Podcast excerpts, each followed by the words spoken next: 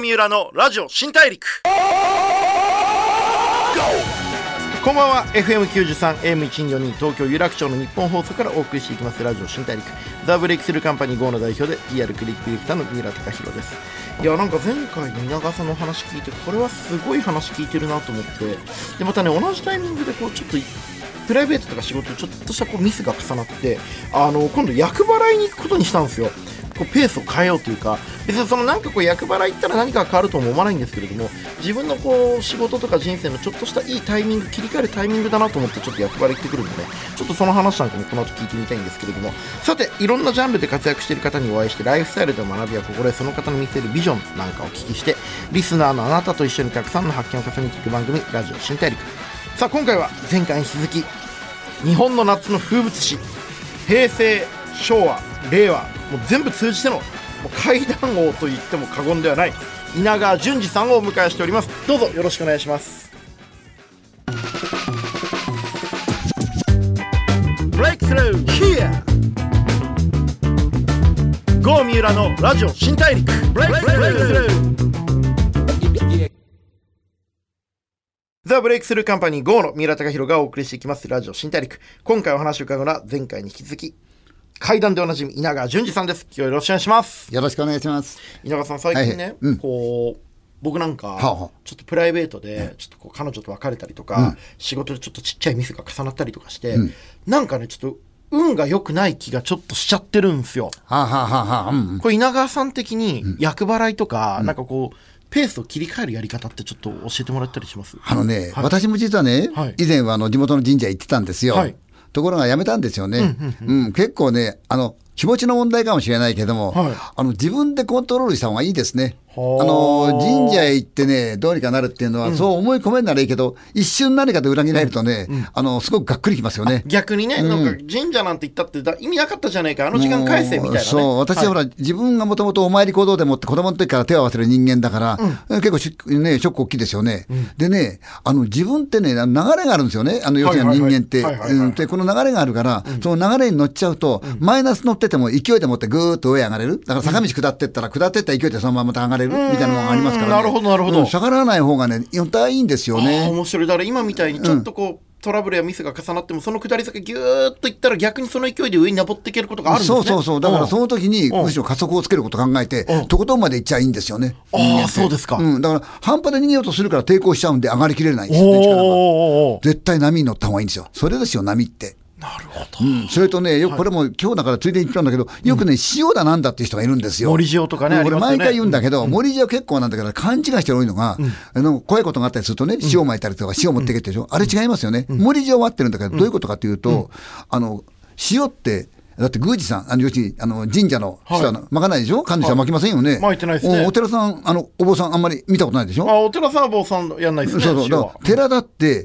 神社だって塩なんか巻かないんですよ。ね、で、だからあの、ケーキをつけろ、塩を巻いて遅れですから、はいはいはいはい。あれが本当なんですよね。で、じゃあどういうことかと言ったら、はい。ああ、怖いな、嫌だな、なんかあるときには、使えるのは、水、日本の場合ね、水、お酒、お米なんですよ。水、お酒、お米。で、これ面白いのはね、はい。ヨーロッパは水、ワイン、パン、あの、教会の硬いパン。一緒なんですね。同じですよね。うん。だからお互いの国がまださ、存在すら分かんない、その昔から、同じことやってたんですね。お酒と主食なんですか？そうなんですよ。はいはいはいはい。でね、あのーお米でももちろんいいんだけども、やっぱり一番いいのは水晶玉と水ですね。水晶玉？うん、これはね、あのヨーロッパでも日本でもそうですよね、はいはいはい。はいやりますよね、はで縁起を担ぐってのはそういうことなんですよね、であのもしも自分がどうも調子が悪いって、よく、ほいほいって言うけど、私、あれもあんまり信用してないんですよね。確かにあの今、よくね、もうずいぶん前になるんだけど、えーその何パワースポット、はい。であるそのテレビの番組に頼まれて、私はあのまだその時はタレントまでやってましたよ。うん。いや今もタレントですけどね。いや、もう全然今、もうやめちゃった、55でやめましたから、55歳で。あテレビに出るのもやめられたんででしたっけ？やめたんですよ。はいはいはい、もうはい、一番いいラジオしか出んのやめない、やことしたいの。いやありがとうございます。や本当そんな風に言っていただいて。やはい。他他出ないのね。はい。でね、本当にね、いや、本当、でね、あのーその時に、あのパワースポットの専門家って人が来ますって紹介されたんですよ。はい。で、どういう人って聞いたらば、女性なんだけど、女子大生だ。女子大生でパワースポットの専門家って言ったら、いや、本も出してるって言うんですよ。はい。来たら何のことはない、それさ、はい。神社ばっか並べたわけ。で、どこどこ行ったらどうのこうのって、これはパワースポットでってから、私違うっつったんですよ。神社なんていうのは、カップルで行ったら別れちゃう神社だとか、それから逆に敵同士の神社っていうのがあって、ね、例えば神田明神だったらば、はい成田山新勝寺行っちゃいけないとか、はいはいはいあるじゃないですか。お互いのねこう関係がありますよね神様同士のね、だから、パワースポットなんてあれ言わないんですよ。パワースポットっていうのはその場所で、あれ移動するんです、本当は。だから、あの、朝鮮パ半島でワースポッ。トって移動するんですか？そうですよ。だから、だからあの、ほら、朝鮮半島では昔から王朝は場所を変えますからね。ああ、そうですね。遷都しますね。うん変わるでしょ、あれは何かというとそのパワースポットっていうかな、まあ、要するにいい場所を探していくわけですよ、一番のいいところをはあね。はいはいはいですから、絶対そこがいいなんてありえないですよ、それをだから神社さえ行けば、もうパワースポットだっていう、その安易な言葉がね、安直すぎるぞと安直すぎるんでね、はいはいはいはいちょっとがっかりしちゃいましたよね、うん違いますよね、うんで、一番いいのがね、はい金属っていいですよ、持ってると。金属？うんはい。こういうものとか。そうそうそうそうあの、ね、ブレスレットがね。ああ、もういいんですよ。はい。特にあの電気が取りいいでしょ、はい。霊的なものってね、もうそれは長く実はある学者さんで、そのあのちゃんとあの国の方の放送局も出たりする人なんだけど、この人に誘われて、はい。この人のあの研究所行ったことあるんですよ。で、やったんですがね、やっぱり磁場ってできるんですよ、人間ってね、そう強烈なの。私その結構強いん。です、ね。ええはいはいはい。で、皆さん持ってるんだけど、これを一番安定させるのはやっぱ金属ですね。考えてみれば確かに、はい。昔人が亡くなると胸に会見乗っけたりするじゃないですか。はいはいはいはい。あれ地場の安定ですよね、うん。人間はね、自分中心に3メーターだそうですよ。へえ。動物。って長い、広い、狭いあるんですかね。あんまないですね。あ大体3そうですか。メーターぐらい。大体3メーター。で、えーどういうのかというと、例えばね、それを切っていくんですがね、あのほら、歩いてるでしょ、ん。ふっとなんか気配。あります。見ると人がいる、うん。これは木と木がぶつかったからですよね。はいはいはいはい。ところがこの木ってこれマイナス電気でどっちかがプラスになるんですよ、パッと瞬間に。で、ふって見た瞬間に誰もいない、ってことは、その磁場はあるわけだから、そういうのは霊ですよね。はい。うん、存在しないけど霊がいるわけですよね。で、初めて会った人、全然もう何か分かんない。でしょ、初めて会った初対面の人に、なんだか好きにならない、気が合わないなんです。気。うん。うお互い、あの、マイナスのままぶつかって、そうそうそう、ねうん。あるんですよね。これ面白いですよね。で、動物の場合が、だいたい直径にして2メーターだって言いますね。うんで、あのーその、気を安定させるのは、やっぱり金属だとか、石だとか、一個その持っておくといいんですよね。まあ一番水晶玉って持ってるんですよね。だから、塩って、あれ、森塩ってほら、お客さんを送るために集めるのね、昔あの、ご存知と思うけど、真の始皇帝がね、女性がたくさんいるんで、さあ、今日はどこのお姉ちゃんと行こうと思ってロバ行った時に、頭のいい女性がね、ロバ塩舐めるんで、自分の家の前にこう、ロバ持っといた、あの、塩持っといたんで、ロバ離れなかったんで、そういうもの。僕初めて聞きました。で、塩舐めたら、あの、離れないんで、どうぞお入りくださいって自分の部屋に入れた。へえ、あ、そういう、こう、お迎えするためのちょっとセクシーなね、言い伝えがあったんですね。そうなんです。それが、あの、水商売のっていうか、あの世界のはいはいはいはい。森塩なんですよ。そういうことなんですね。うん。ところががっかりしちゃうのが、はい。あのそういった今、作家の先生で、わ私、その素人の頃から知ってる人なんだけど、彼がね、あの、いろんなもの出すと、これ見てくださいって持ってくるんですよ、今度はこんな本出そうと思いますって言うから、あいよって見たらば、いろんな不思議の中に、あの森状のある店って書いてあったんで、書くと、森状ある店当たり前なんですよ。あれ、客寄せなんだから、はいはいはいはいだからその客寄せと、その霊的なものをごっちゃになってごっちゃにしちゃダメですよね。うんなるほど。でもこれね、僕、稲川さんと話してて、本当にこれ2週連続で話させて、めちゃめちゃ感動してるんですけど、異常に話がうまいじゃないですか。ねえ、まあないです恥ずかしいですいやいや、稲川さんが話がうまくなかったら、もう誰がうまいんだと思うんですけど、なんかプロのアナウンサーとかが、こう、実際にこう、階段をね、こう学びに、こう階段のライブに来てたりするっていうことを聞いたんですけれども。もうね、はい。あちらはね、本当にその語るということに関しては専門家なんだから、恥ずかしいで夏の時期が来ると、一頃多かったのがね、そのニュースを怖く読む方法だとか、ニュースを怖く読む方法。ニュース怖く読んでどうするんだってんですよね。で、来るんですよ。で、まあ本当は、あれ、話っていうのは、その話そのものが大事であって、構成力であって、その言い方じゃないんですよね。でもしょうがない。番組が番組だから一応やるわけですよ。そうすると、わあ、おっかないとか言うんですよね。でもなんか勘違いしてるんですよね。でもなんか、こう、日本の人って、まあび僕らみたいなビジネスパーソンもですけれども、エピソードトークがええ重要だと思うんですよ。はい、そうです。例えばこうソフトバンクの孫さんは若い頃からこういうことやったんで今みたいにこんなに大きい会社になったんですけど皆さんどう思いますみたいなちょっとこう自分の話はもちろんなんですけど世の中にある話とか自分の過去にあった出来事エピソード物語で語れる人ってこう人気を集めるじゃないですか。そうですよ。こう稲川さんの会談ってまさにエピソードトークそのものだと思うんですけど、どうですいうふうに話したらあんなにうまくエピソードを話せるようになるんですか？いやそんなことはない普通に喋ってんですよね。そんなわけないんですよね、でも。うんでも確かにね、確かに言われる通り、あの私、毎回言うんですがね、どんな腕のいい料理人だって、やっぱ素材が悪くちゃね、いい料理作れないんですよね。だから、いくら怖く話そうと思ったって、話そのものがつまんなかったら、面白くなるわけはないですよね。と、あと構成力でしょうね。どっから始めるかですよね。構成力大事ですよね。同じ話でも順番が違うだけで全然違そいうまなんですよね。で、自分が見た目でもって話すのが面白いのか、その向こうから見た感じでもって話した、要するに全然の第三三者が見たような状況で話した方がいいのかってあるじゃないですか。でね、これはね、あの作家の先生なんか皆さんに言われたんですよね。はい稲川さんの会談の面白いところの一つはって何ですか？って聞いたらば、それ普通は、例えば人が3人出てくるとするじゃないですか。A、B、C やったら、A さんの見た目で会談が展開していく。これはある。はいでも稲川さんは A さんの見た目で話してると思うと B さんになっていて話したりはいはいはいはい。C さんにもなるんだよねって言うんですよはいはいはいはね。でもそれで成立しちゃうんだよねって言うんですよね。私は普通に話してるんだけど、確かに考えてみると、一つのアングルからずーっと決めてるんではなくて、アングルを変えてる自分がいるんですよ。映画的ですよね。突然画面が切り替わってシーンが変わったりとか。なるほど。ね、はいはいはい。うんそうなってるんですよ。これ無意識にやってるんですがね。あでもご自身がこうリポーターとか、ええ。ずっとこう芸能のお仕事をされてたことが、その視点の切り替えに役立ってるってこともあるのかもしれないですね。ああ、もしかしたらそうかもしれないけどな、リポーター思い出しますよ、いろいろと言って。私、すごいね、いろんな感じ、一番最高笑ったのがね、昔ね、あれ何県だ、茨城だったか千葉だったかな、あの、すごい、あの地元で有名な乱暴者がいて、乱暴者。乱暴者がいて。その彼がねはい、あの、ある日、その186センチあって、体も横大きいんですよ。顔が傷だらけなの。警察で写真見せてもらったけど。そんなやべえやついます？そう、はい。すごいんですよ。はい。それで、あの、田舎にある、その、まあ、飲み屋さんですけど、ぶらーってやってきて、突然、店の人間全部殴り倒して店の客全部殴り倒して自分で救急車呼んで呼んだ救急車が来たら、救急車の人間全部殴り倒してその救急車を奪って遊びに行っちゃったって男だったんですよそ。れも完全にやべえ犯罪者じゃないですか。そうそう症ですそうそうでしょ、はいで。。そういう事件をはい、私、生かされるわけですよ。生かされるんで、ね。そういう、その頃の事件っていうのは、はまあ、あの、まあ、テレビ三面記事ってやつなんですが、はい要するに紙芝居風に、ディレクターが写真を撮って、あとは私がまとめて喋るわけですよ。はい。行ったらもうディレクター引いてるので怖いから。で誰もいないんですよ。俺も聞いてるだけで怖いね。はいで、あ、家があるけど、あれがそうかなと思ったら、はいうまい具合に、田んぼのね、あぜんとこでもって仕事してるおっさんがいたから、はいすいませんって気に入ったの。はい。で、えー立ち上がったの、鎌持って、はい大きな男が。はいそいつ、鼻のとこ横にこう切り傷があって、鎌持ってんすか鎌持って、はい。畑仕事してるから、はい。で、鎌で持って、ちょうど顔のとこが横にい斜めに傷、はあ。顔がすごい切り傷が、はすげえ顔してると思ったの。はい。そしたらディレクターが撮った、撮ってやってきて、すいません、あの、この辺りですね、桑名とかと名前言って、で男なんですけどね、とんでもないです、あのね、救急車の奪ってですね、怪我人出した男なんですけど、みんな言っちゃうんだ。そ私の前にいるんです、その男は。はいはいはい。すいません、こういう人知りませんかって。それで気がついたらさ、はい走って逃げたんだよ、そのディレクターが。とんでもないですね。走って逃げたのよ。もうリポーターを置いて、置いて逃げたの自分の身可愛さに。私向かい合ってんの。はい。どうしたと思う私？まずその人と話しながら、はい何気なく鎌を持ってる手を押さえてさ、ちょっとご真実になってる。もうはいあの時は命がけで喋ったな、私ははいはいはいはい30分くらい。はいはい。殴られなかったですか、うん、大丈夫だ。それで納得したっていうから、はいで、取材したんだし、はい本人取材したら間違いないです。はい。それで、あなたは悪くは言わないからと言って、うん本番、ん見てたんだね、この人。はい。ボロカス言ったの。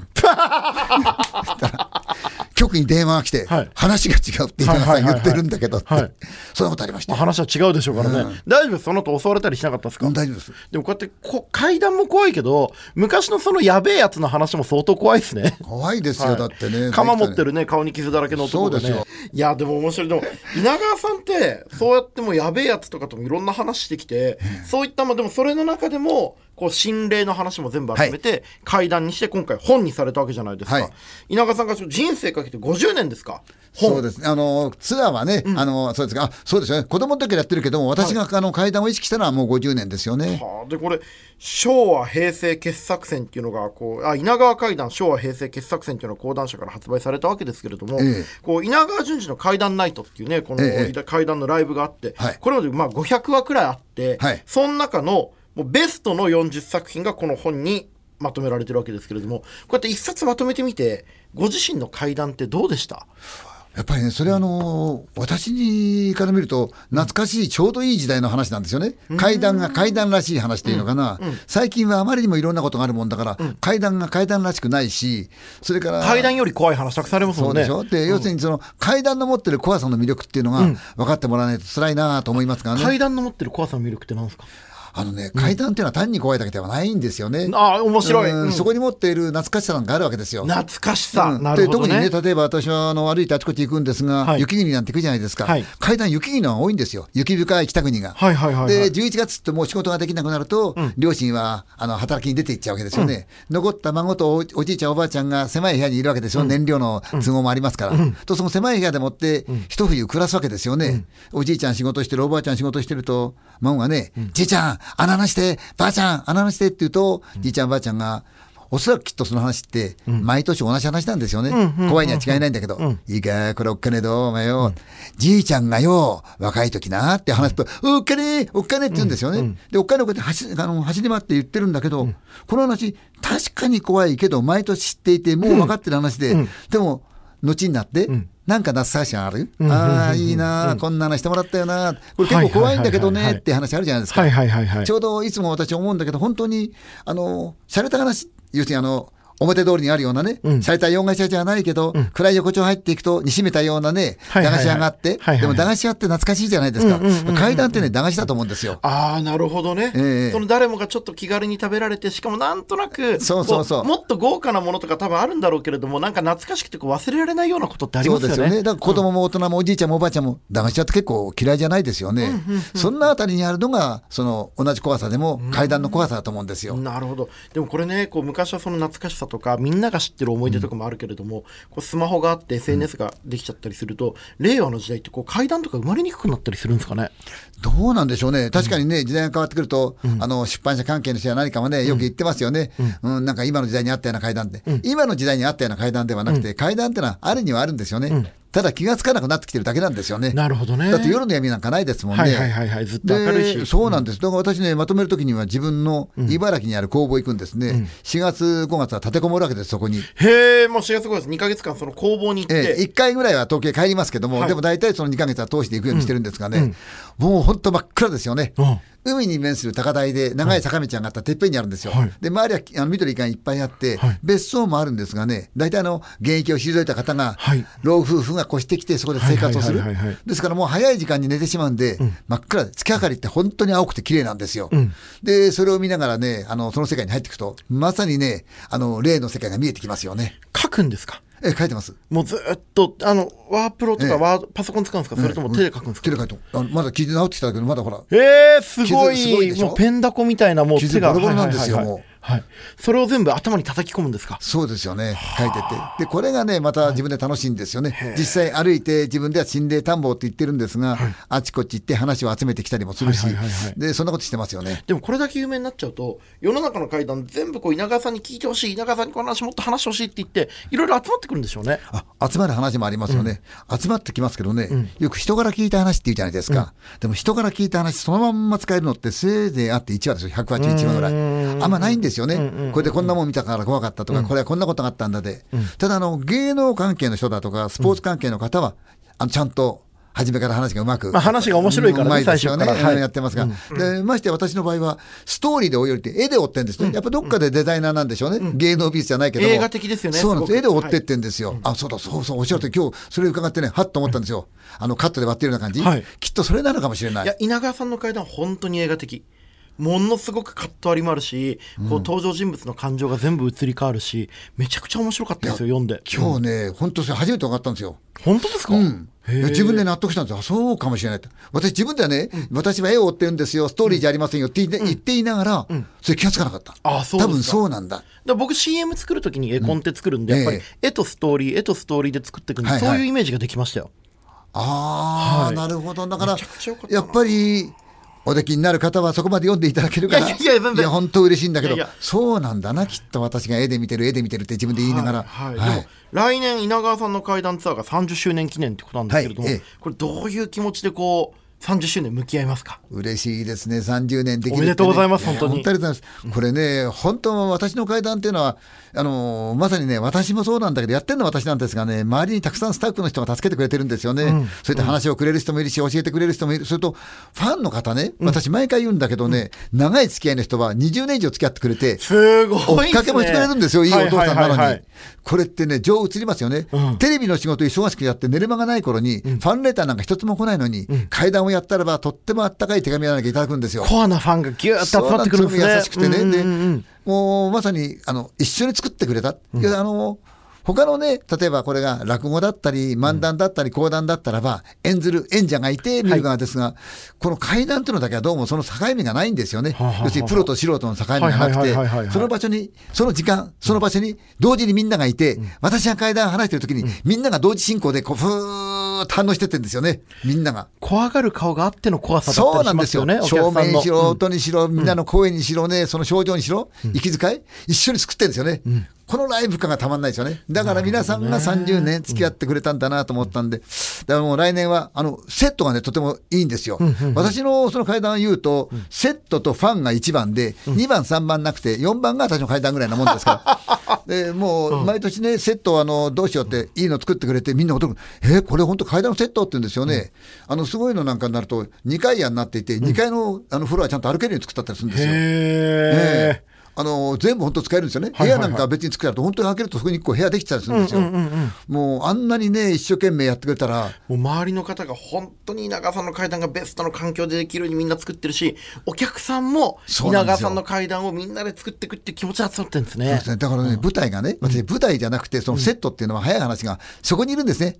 あの、旧家の太い柱や梁がある家の、そのじいさんでいるし、その、そういう時あるわけですね。はいはいはいうん、またその前の年なんかは、大きな西洋化で2階の部屋があって、スペースがあって、サンデリアが下がって、それで、外のね、大きな木が見えてる、そこのじいさんなんですね。みんなそこへ帰ってくるわけですよね。なるほどなるほどですから私の時には、あの、まず舞台出てくると、すごいみんな手振って、おかえりとかね、待ってましたとか、順次とか、座長ってニキあのニックネームで座長とかやるんですよ。あ、座長って言われてるんですね。ええはいそれでみんなで持ってね、プラカード入れたりなんかするんですよ。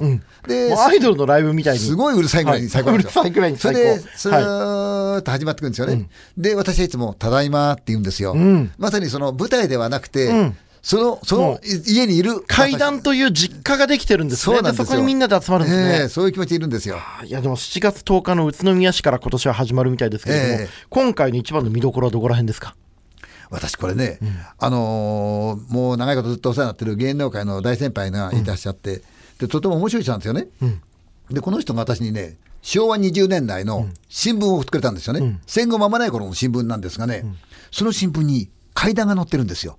はい。あのその時代ってほらラジオしかなくて、はいテレビはない時代ですから、で庶民に向くような娯楽を求めたんでしょうね、はいでその階段を書いてるのが、その新聞社の,、あの若手のね独身の男性記者なんですよ。であの読むと結構面白いんですよねこれが。はい。でこれ導入部なんですよね、話がだんだんだんだんいっていよいよこれから階段とで終わっちゃってるんですよ。ところが連載なもんだから、ないんですよ周りが。その続きがね。ないんですよ。はいで、他の新聞社の新聞なりなんなり出したり調べたり、当時を調べて、だんだんだんだんだんだんだんだんつなげてって、やっとどうにかつながって、形になったんでご紹介するんですがね。っていう考古学のような、ええもう昔の新聞を集めて出てきたおりこう現代に復旧版の新作階段があるんですね。あそうなん面白い。うんこれがね、面白かったのがね、当時の生活生活が見えてくるんですよね。でもちろん、あのーその時代ってのは、うちの母親もそうですけど、昔の女ですから着物姿で、ね、割烹着してほら、お使い感が持ってきて、はいはいはいあんな感じでしょ、でね、場所がね、東京の本郷なんですよ。あの東大がある。はいで、うっそうとした木々があって、そこを下駄で持ってやってくるその姿っていうかな、そんな話があって、ちょっと艶っぽい部分もあるんですよ。あいいですね。こう昔の東京のイメージが浮かびそうなんですよ。ってくるはいで、昔あの、ちょっと色っぽい話したことあるんだけど、これ、結構笑いちゃう話ね、けばい女の話だとか、もう一つは、あの、ヌードが出て裸が出てくるんだけど、これも怖い話から笑いになっちゃうんですがね。で、それはやっぱり、50代、60代だと、まだその程度しかできないんですよ。はいはいはいはい。下手するといやらしくなっちゃうから。はいはいでももうね、あの8月でもって74になりますから、はいもうすっかり枯れてますから、私もね、はいはいはいはいで、こうなってくると、結構艶っぽい話もできるかなと思って。あちょっとリアルに艶っぽい話ええちょっとちょっと雰囲気でね、そんな。また芸が広がるわけですね。そういうふうな、ね、今よく言いやね。ですから、そういう意味でその艶っぽさがないと、この女の魅力がないと、次の階段に繋がっていかないんですよね。なるほうん、その、本郷の、ど。なるほど。その家で。その女がいて、艶っぽい女がいて、で、その新聞記者の男性がそこへ行く。その話。で、これが、雨がね、ザーッと降ってて、ゴーッと来面に届いてる。で、うっそうった木々がもうね、トンネルになっていて、そこを、カッコッカッコッカッコッカッと、下駄がだんだんだんだん近づいてくるあたりの話なんですよ。もう本当に面白いワクワクする今始まっただけでドキドキする30周年、ええ70代を迎えて、ええ今までの階段にこう艶っぽさを加えた新しい新境地の稲川淳二の階段ないとちょっとますます楽しみになってきちゃったありがとうございます。いや稲川さんねこう2週にわたっていろいろお話しいただいて本当にありがとうございましたとんでもないこちらこそ本当にありがとうございました稲川淳二の階段ないと僕もちょっとどっか東京公演伺わせてくださいどうしよう。えどうしようじゃない頑張ってきていけないな、これ。ありがとうございます。それでは今後も階段ナイト楽しみにしてます。ありがとうございますありがとうございます。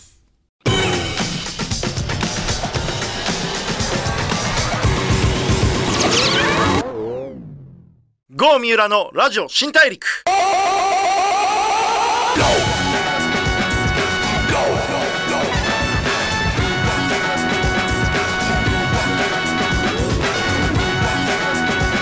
FM93、AM1242 東京有楽町の日本放送からお送りしてきましたラジオ新大陸。階段の名手稲川淳二さんをお迎えしてお話を伺ってきましたがいかがだったでしょうか？いやなんかいろいろお話聞いたんですけど最後の最後にちょっと今度のライブやる階段の導入をちょろっとお話しいただいたじゃないですか。俺あれでもなんか鳥肌立っちゃってなんかちょっと話飛んじゃったっていうかすごいこう歩いてる足音カッカッカッカとかこの雑木林の音がザーッとくるその声がね話すだけどこう演出になってるっていうすごいこうやっぱ本当に名手っていうのはすごいものだなと感じました。さてそんなねお話も出ましたけども稲川さんが50年にわたり収集研究創作して語ってきた稲川階段こちらがね集大成となった本「稲川階段昭和平成傑作選」が講談社から発売になっております。僕も読んだんですけどねこれ本当に稲川さんの声が聞こえてくるようなリアルな恐怖が感じられるんでぜひ読んでみていただきたいと思ってます。さらに稲川さんの階段ツアーが7月10日宇都宮市文化会館小ホールからスタートします。1993年の初演以来毎年開催されてなんと今年29年目。来年30周年です。動員数が延べ61万人というすっかり夏の風物詩になっているこうメジャーアーティストのイベントです、えー毎年ね満員御礼、えー礼御礼の礼はお礼の礼じゃなくて幽霊の礼ですよ。が続出するってことなのでね早めにチェックして足を運んでみてください。それでは次回も一緒にたくさんの発見をしていきましょう。ラジオ新大陸お相手はザ・ブレイクスルーカンパニー GO の三浦貴大でした。